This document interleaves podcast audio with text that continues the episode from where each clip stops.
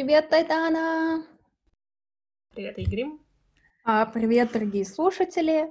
С вами Айгерим Шадеева и Айдана Мусина и наш подкаст, который мы еще не назвали. Короче, возможно, мы выберем название подкаста к концу или к моменту, когда мы будем его публиковать, или через год. Так бывает, это ничего страшного. Главное — контент. А, поэтому Момо... Момо? Так можно вообще говорить в подкасте? Мне кажется, да. Вы можете услышать меня как Айдана и как Мому. Да, потому что я могу, наверное, стать осознаннее и пытаться контролировать это, но не гарантирую. Давай кратко расскажем, что это такое, почему мы решили этим заняться, и поэтому я сходу у тебя спрошу, почему ты согласилась на эту авантюру? Просто захотелось попробовать что-то новое. И в целом, мне кажется, это интересный способ, помимо того, чтобы рассказать, поделиться своими собственными знаниями и мнением, но также поработать над ними. Возможно, у меня где-то нет мнения над, над чем-то, что для меня важно. Возможно, я думала, что я согласна с этими высказываниями, но в ходе обсуждения я пойму, что нет. Что насчет тебя? А, я не знаю, у меня во мне борется два странных а, противоборствующих таких желания построить медиакорпорацию и, не знаю, запилить индивидуальный подкаст, YouTube-канал, подкаст Мага, подкаст Момо, а, выпускать журналы и написать книгу, а, и а, желание просто быть таким скрытным, но очень богатым публичным человеком, который как-то стал очень богатым, а, не знаю, через футбол или что-нибудь такое, но я понимаю, что, да, я не могу уже стать богатым футболистом, чтобы не пиля дофига какого-то клевого контента, не делясь своими знаниями, внезапно стать очень богатой и популярной, чтобы потом влиять на людей, поэтому надо сейчас, да, распыляться и стараться делать какие-то важные вещи, и не знаю, вот просто как-то захотелось структурировать все вот эти фем знания, которые когда-то населяли мою голову. И даже, что более важно, мир реально постоянно меняется, и я отслеживаю свои феминистические посты, которые я пишу там с 2016, наверное, года, читаю их и думаю, ё-моё, какую фигню ты несла, девочка. И мне кажется, будет интересно сейчас записать тоже, что я думаю, чтобы в 2030-м посмотреть, послушать и сказать, ничего ты не понимала, Айка. Кто наш идеальный слушатель? Наверное, любой человек, который хочет именно узнать о феминизме, а, возможно, послушать мнение других людей. Но, скорее всего, это именно тот человек, который будет способен прислушиваться, где-то соглашаться, где-то нет. В идеале было бы отлично, если бы с нами потом еще делились своим мнением, своей конструктивной критикой или, возможно, поддержкой, что было бы отлично. Так что, наверное, человек, который хочет узнать что-то новое, и человек, который дели... готов делиться своим мнением в ответ. Я просто, наверное, а, сразу хочу перед тем, как мы начнем обсуждать самые первые вводные вопросы, сделать пару дисклеймеров. Как уже Айдана подчеркнула, мы только учимся. Мы хотим сами расти во время этого подкаста и понимать, а, свое мнение, обсуждать, спорить, поэтому мы не претендуем на какую-то абсолютную правду и спокойно осознаем, что через какое-то время сами сможем с этим не согласиться. А второе, а, мы будем, я, наверное, сразу а, хотела бы оговорить, что точно так же, как неосознанно я могу сказать Момо, если буду хотеть сказать Айдана, я могу свичнуться на английский, сказать какие-то вещи, предполагая, что все слушатели нас знают, это понимает, uh, и хоть хотелось бы сделать любой подкаст и любой продукт uh, информационный максимально доступным, так, чтобы пятилетний ребенок послушал и понял, uh, простите нас заранее, если мы будем только учиться в своем навыке объяснения чего-то пятилетнему ребенку. Что, на этой веселой ноте продолжим? Начнем, точнее. Что такое феминизм? Давай я начну. Для меня феминизм — это и политическое движение, и социальное движение, и определенное философское движение, в основе которого лежит идея равенства между мужчиной и женщиной. А так как я больше приверженница интерсекционального феминизма, о котором мы, наверное, поговорим чуть попозже, то и людей, которые себя не а, идентифицируют ни с одним из этих гендеров. У меня, кстати, вот феминизм уже ассоциируется, знаешь, как с либеральностью, или как называется вот это политическое движение, из которого исходят все те политические идеологии, которые мы имеем на данный момент. То есть много-много лет назад как бы люди сошлись на том, что человек свободен и вправе там решать за себя. И, но потом, как бы, интерпретация, что такое свобода человека, менялась, то есть для кого-то человек свободен, и поэтому мы должны жить в соцдемократии, а для кого-то человек свободен, и поэтому мы должны жить в современном консерватизме, ну вот такие более консервативные взгляды, для кого-то это либертарианство, но все это как бы объединяется, зиждется на одной идее. И вроде бы думаешь, капец, как разные последователи могут а, дебатировать между собой, иметь жаркие баталии, но по идее, если ты посмотришь на любого там среднестатистического американца, они очень верят в индивидуальную свободу человека. И это то же самое, как феминизм. То есть, типа, вот он есть такой феминизм, и, наверное, в какой-то степени, ну, очень-очень большой процент людей приверживается этой идее, что люди должны быть равны между собой, но для кого-то это абсолютное равенство, для кого-то это какая-нибудь трансэксклюзивное равенство, для кого-то это интерсекциональное равенство, и из этого истекает вот это огромное многообразие. Вот. И, наверное, на этой ноте будет логично перейти ко второму вопросу, почему вокруг феминизма столько разногласий. Да, точнее, как бы ключевая идея равенства, но кто-то говорит, что вот транс-люди, они не включаются в повестку феминизма, а кто-то говорит, что вот мусульманки трактуют феминизм вообще неправильно, и феминизм ни в коем случае не может выживать вместе с исламом. Мне кажется, вот это было бы очень круто, если люди послушают наш подкаст и отойдут от того, чтобы думать про феминизм как вот просто типа феминизм, типа вот они все феминистки или типа все казашки, все парни одинаковые, потому что реально мы черт такие разные, и было бы очень клево, если бы люди сейчас уже хотя бы горели и злились на какое-то конкретное течение феминизма, с которым они не согласны, и поняли вот это большое разнообразие э, и разногласия, которые из этого, соответственно, вытекают. Почему много разногласий, потому что это нормально, мне кажется. Да, мы можем интерпретировать вещи по-разному, и серьезно, может быть, какая-нибудь феминистка считает, что страдания белой женщины несравнимы со страданиями женщины-мусульманки, а другая будет считать, что все относительно. И каждый, наверное, в какой-то степени прав в этом вопросе. Или у тебя есть четкая как бы приверженность своя собственная какому-то из типов, и ты считаешь, что эти разногласия неоправданные, и все должны как бы поверить что-то одно. Ну, не что-то одно, но какие-то определенные вещи. Ну, я бы сказала, что у меня есть симпатия к одному определенному виду феминизма, да, так, к этому же интерсекциональному феминизму. Но это не значит, что я нахожу другие ответвления феминизма нелегитимными или неоправданными. Скорее тот факт, что я либо не верю в некоторые из предпосылок, на которых зиждется их теория, так сказать, либо я не верю в то, что мы на данный момент можем дойти к тому идеальному миру, который данное направление феминизма хочет, и поэтому нахожу более эффективным придерживаться другой ветви. Давай сходу рассказывай, почему ты за интерсекциональный феминизм и что это такое, а то у тебя абстрактные, типа... Ой, да, Если это... пересказать то, что сказала Мома, я за интерсекциональный феминизм, а радикальный феминизм, конечно, клево звучит, но нереально в реальном мире. Что это такое? Вот я не знаю, что это такое. Я вообще думаю, что феминистки — это женщины с небритыми подмышками, толстые. Говори мне, что это такое. Не понимаю. Что говорит интерсекциональный феминизм? Каждая женщина разная, и каждая женщина подвергается разным уровням дискриминации, да, условно. Это может быть дискриминация на основе гендера, дискриминация на основе социального класса, расы, религии, сексуальных предпочтений. И мы все это должны брать во внимание для того, чтобы помочь этой женщине эмансипироваться. И вот в эту картину мира я больше верю, да, о том, что сегодня Иванка Трамп, скорее всего, подвергается меньшей дискриминации, чем условно какой-нибудь Талгат из Казахстана, на котором, которому запрещают плакать, выражать свои эмоции. Но и при всем при этом он живет намного лучше, чем девочка лесбиянка где-нибудь в Катаре. Угу. Вот Соответственно, как ты думаешь, насколько на то, что на твое вот это предпочтение повлиял твой опыт? То есть чувствуешь ли ты, что ты как девушка-казашка а, более угнетена, чем, например, девочка-москвичка? Интересный вопрос. Мой любимый ответ — все зависит от того, какая девочка-москвичка. Да? Ну, допустим, привилегированная девочка-москвичка. Ну, или, скажем, девочка... Хотя, ладно, все, да, это уже какая-то инженерия пошла, типа, к сконструированности. Ну, давай скажи, допустим, относительно какой девочки-москвички ты считаешь себя более угнетенной, а...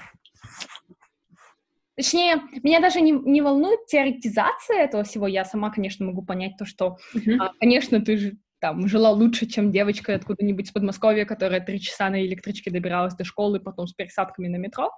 Я имею в виду, вот насколько для тебя это был личный опыт? То есть можешь ли ты сказать, что вот к интерсекциональному феминизму я пришла из-за теоретизации, потому что там почитала всякие теории в Назарбаев университете, или ты такая, да, скорее всего, это потому что я там мусульманка, не знаю, нетрадиционной сексуальной ориентации, азиатка или что-то еще?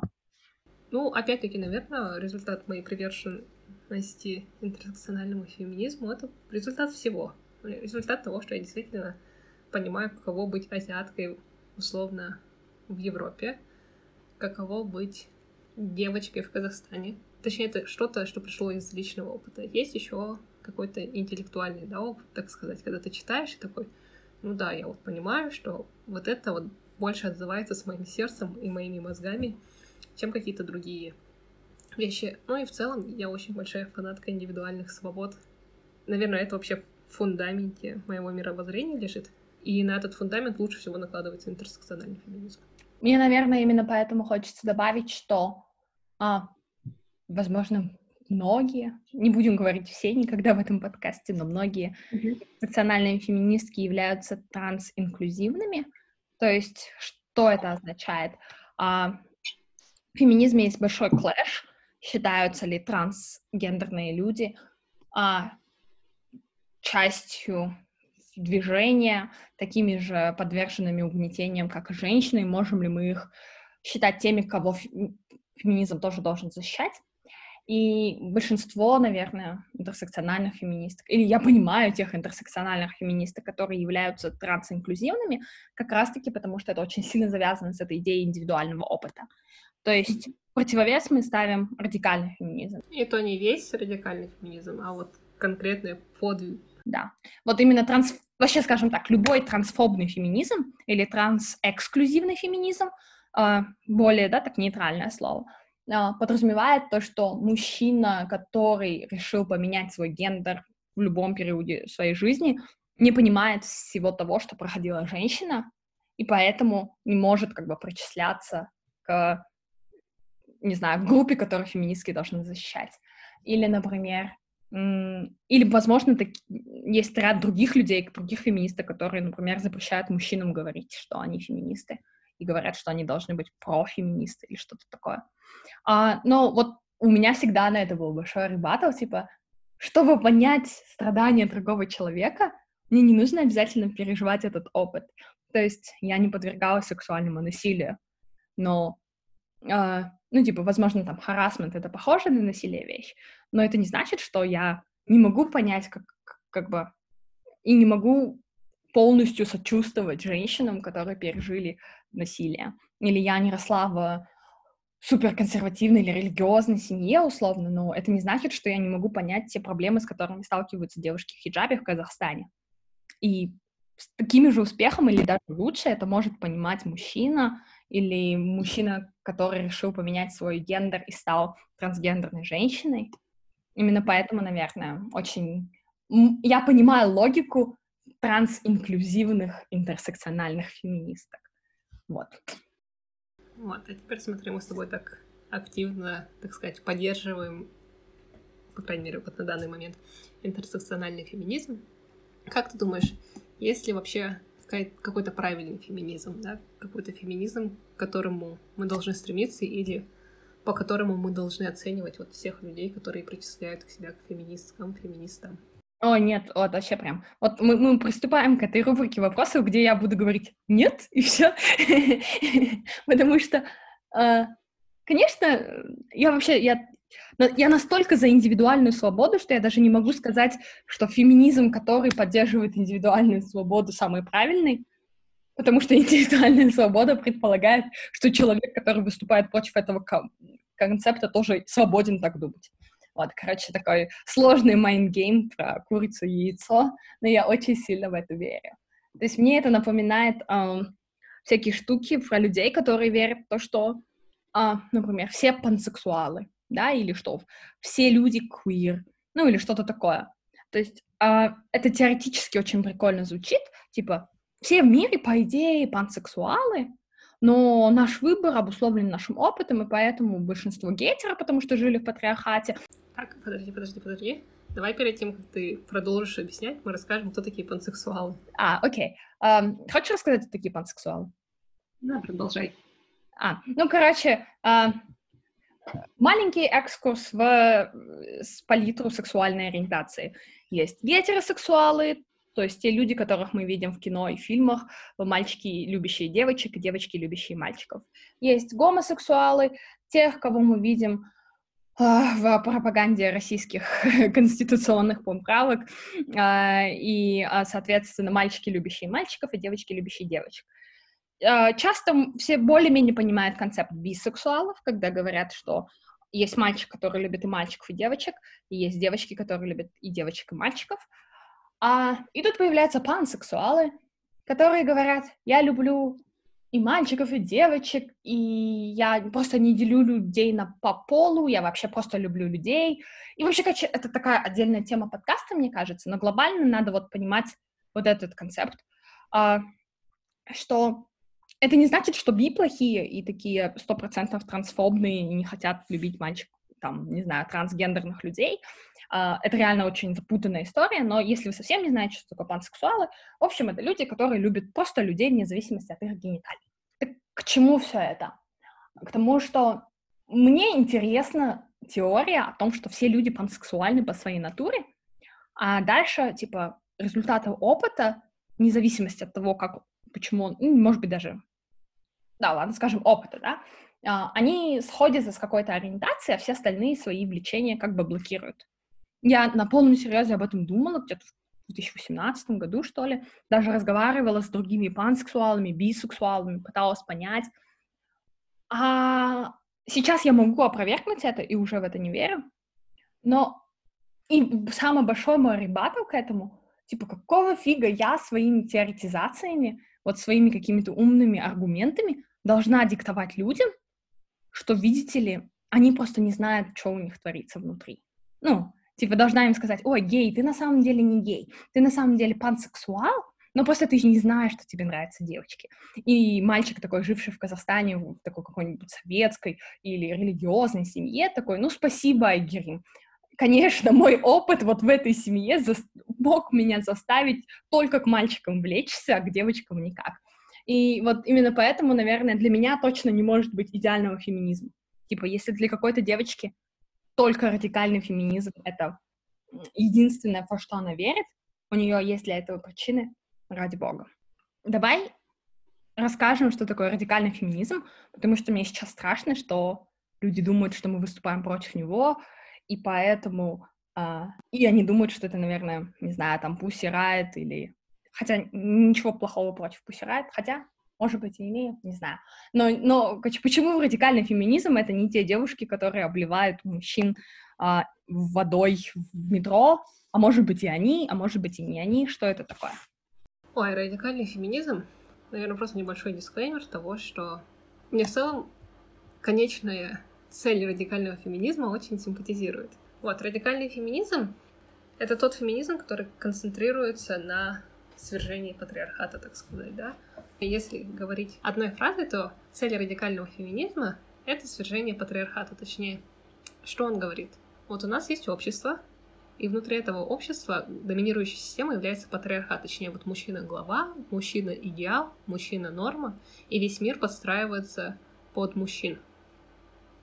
Это не к тому, что мы должны бороться против мужчин, но мы говорим о том, что есть система, которая приоритизирует и ставит во главу всего мужчин. Давай я вот... здесь пример, чтобы было понятно, ага. что мы под этим подразумеваем. Это, например, все стандартное в нашем мире мужское. То есть юбки — это для девочек, а брюки, ну, как бы стандарт, человеческое, ну, а, или как бы, вот брюки, они стали стандартными, в какой-то момент девушки эмансипировались и начали носить мужские брюки. Но мужчины не начали носить юбку, потому что юбка — это все еще такое отклонение, девиация от нормы, которая является мужской. И точно так же там происходит, например, с деловым стилем одежды. Деловой стиль одежды — это вот мужские какие-то костюмы, рубашки, как у мужчин, а, стандартное поведение на работе, оно мужское, то есть когда ты такой сдержанный, карьерист, Э, то есть весь наш мир крутится вокруг того, как ведут себя мужчины, и девушки, которые хотят быть успешными, например, в нашем мире, должны вести себя как мужчина, чтобы вырваться из своей гендерной роли. Ну, или даже более такие неочевидный пример. Система безопасности машин, она в основном тестируется на манекенах, соответствующих среднестатистическому мужчине, что приводит к тому, что безопасность в машинах устроена таким образом, чтобы лучше защитить мужчину, нежели женщину, с чем и связан тот факт, что в автокатастрофах при условно одинаковых условиях женщина пострадает в ней больше, нежели мужчина. Вот. И что говорит радикальный феминизм? Почему вообще эта фигня существует? Почему эта система существует? Потому что есть понятие гендера, которое говорит, что вот есть мужчина со своими гендерными характеристиками, существует женщина со своими гендерными характеристиками. И эти гендерные характеристики служат не помощи людям в идентификации, вот, например, ты хорошая девочка, вырастешь, заведешь семью, будешь счастлива. Это не то, чтобы я хочу на тебя что-то навязать, а вот я знаю, что ты так будешь счастлива. Нет, как раз-таки радикальный феминизм говорит, что тебе всю эту гендерную ерунду навязывают для того, чтобы тебя использовать для усиления данного патриархата. И что мы должны делать? Мы должны свергнуть патриархат, мы должны свергнуть понятие гендера и должны вообще избавиться от такого понятия. Но опять-таки нужно понимать, что есть куча разных отвлечений. Некоторые прям самые-самые-самые радикальные движения феминизма говорят о том, что все-таки мужчин нужно свергать. Да, и мне кажется, здесь вот, когда Айдана это говорит, она уже радикальные не как степень использует, а просто как другое орфологическое, как синтаксическое значение, да, слово радикальное, то есть mm-hmm.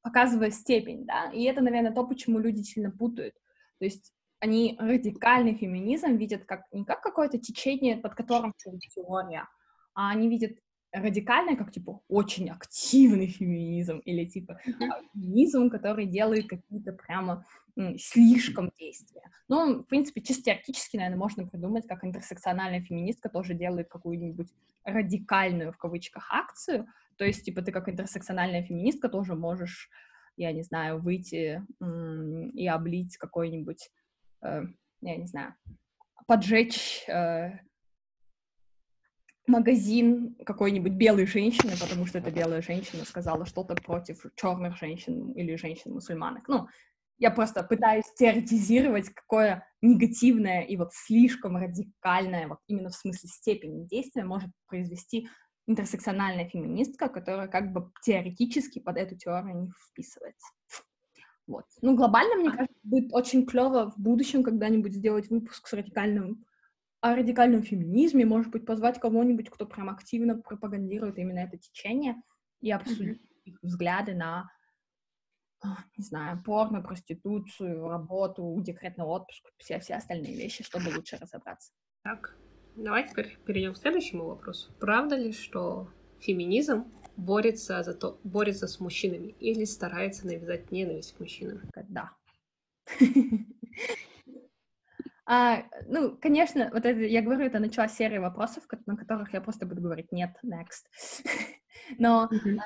мне кажется, что тоже очень важно, что многие какие-то действия, изменения, законопроекты, структурные изменения в обществе, которые ты будешь говорить, э, и будешь пропагандировать как любая феминистка, они могут привести к снижению прав мужчин, потому что многие вещи — это такие zero-sum games. Если мы хотим повысить количество женщин на рабочих местах в определенных компаниях или в парламенте, нам нужно сделать квоту.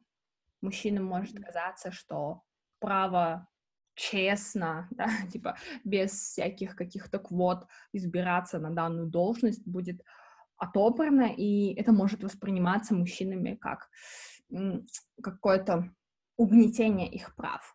А, возможно, сейчас какие-то другие феминистки бы послушали меня и наехали, потому что они, ну, типа, всегда можно привести пример, что эти мужчины тоже, типа, у них эти права есть, потому что у них есть квоты.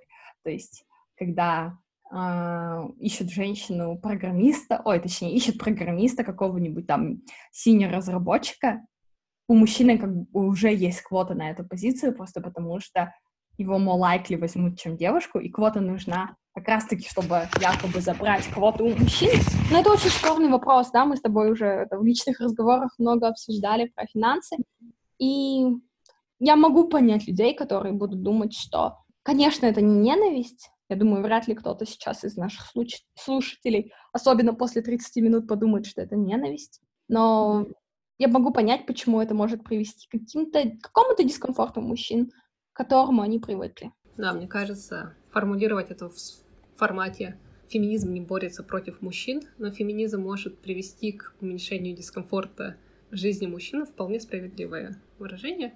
Ну и, наверное, еще один небольшой дисклеймер, что все-таки некоторые движения феминизма, они активно борются. Опять-таки, те же направления, а, некоторые направления радикального феминизма, они прям такие достаточно male exclusive, в том смысле, что они такие, мы хотим, чтобы женщина стояла во главе всего, я не вижу смысла это отрицать. Есть действительно такие движения феминизма.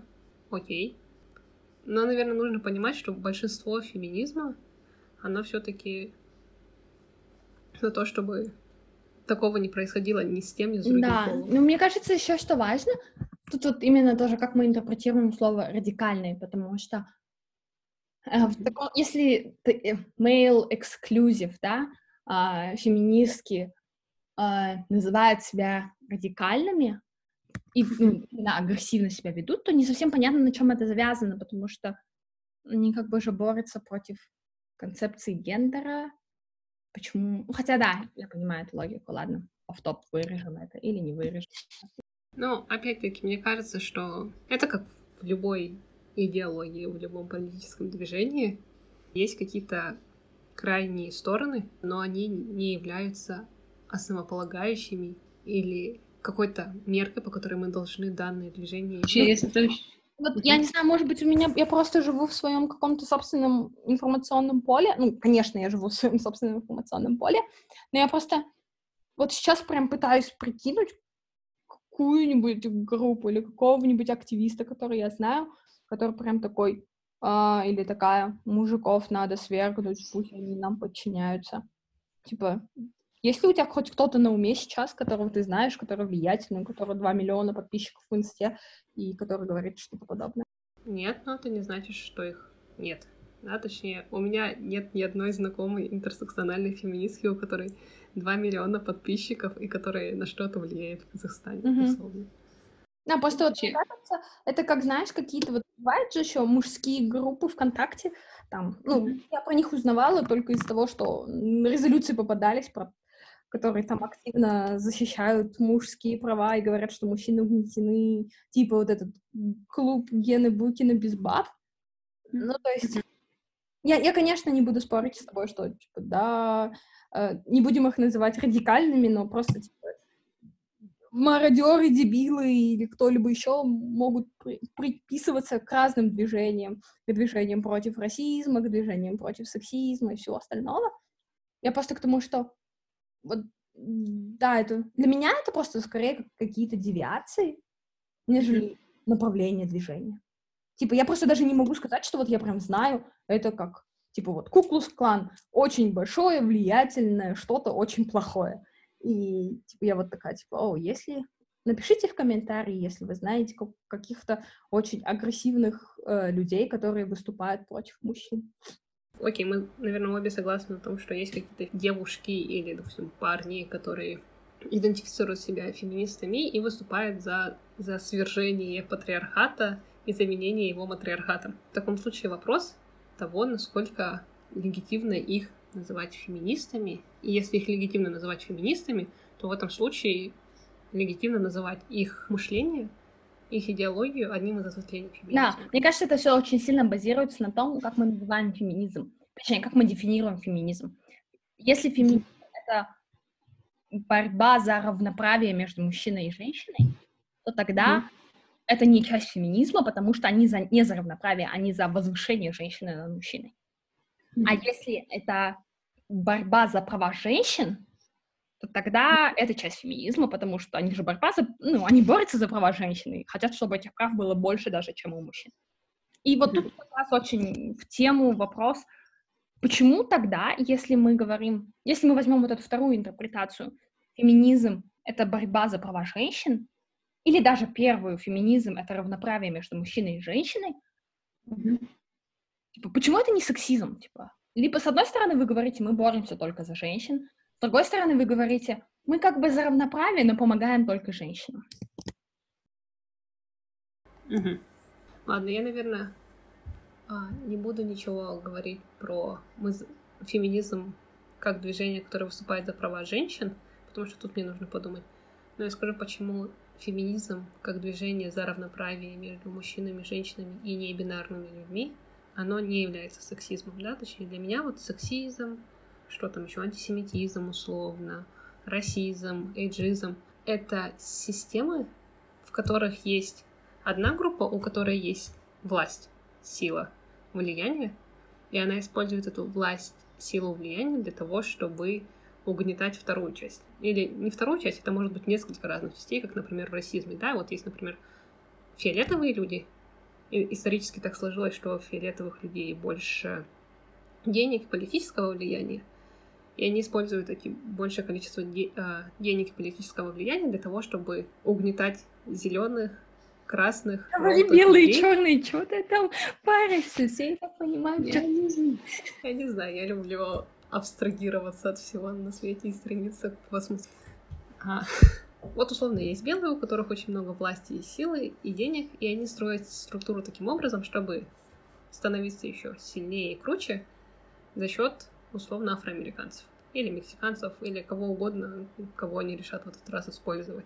Есть деление на группы, но в чем разница? В том, что одна группа использует свои привилегии для того, чтобы угнетать других в отличие от феминизма, в том случае, когда мы говорим, что феминизм за равноправие, когда он использует накопленную политическое или социальное влияние для того, чтобы уравнять.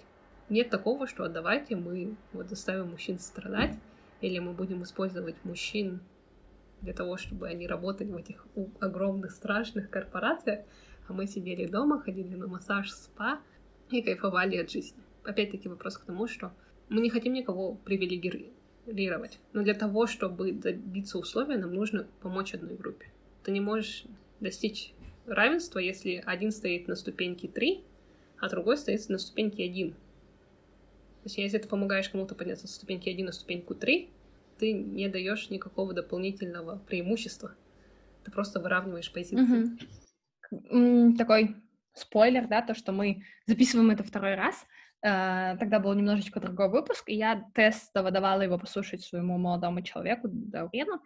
И почему это так официально прозвучало? Дауру, короче, дала послушать. А, и вот тогда Даур провел очень классную аналогию, которую он тоже послушал в каком-то другом подкасте, поэтому credits что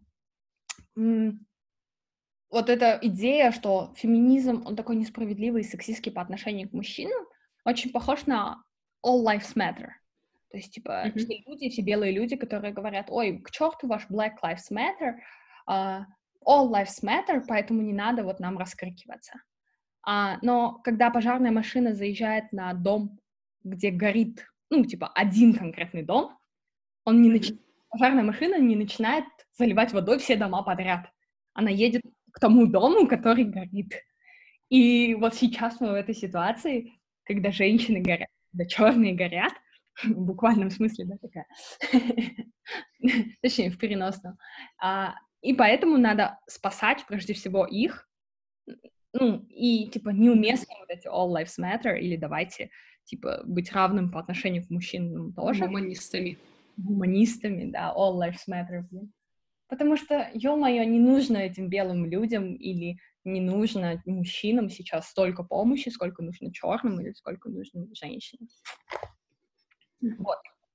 А, я предлагаю на этой веселой ноте сделать завершение и краткое summary того, что мы сейчас обсудили. А, итого, мы поняли, что такое феминизм. Хотя я не уверена, что мы поняли, что такое феминизм. Нам нужно summary, как ты думаешь? Мне кажется, да, потому что мы очень много чего обсуждали. Я часто уходила в абсолютную теорию и абстракционизм, что могло путать людей. Так что, наверное, просто как-то подвести какой-то итог. Если бы я попыталась просуммировать, я бы, наверное, сказала, что Ты такая молодец, что ты пришла послушать нас.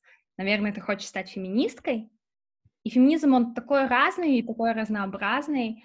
А, если хочешь, ты можешь помогать только девочкам, а если хочешь, можешь помогать и мальчикам, и девочкам, потому что у них бывают разные проблемы.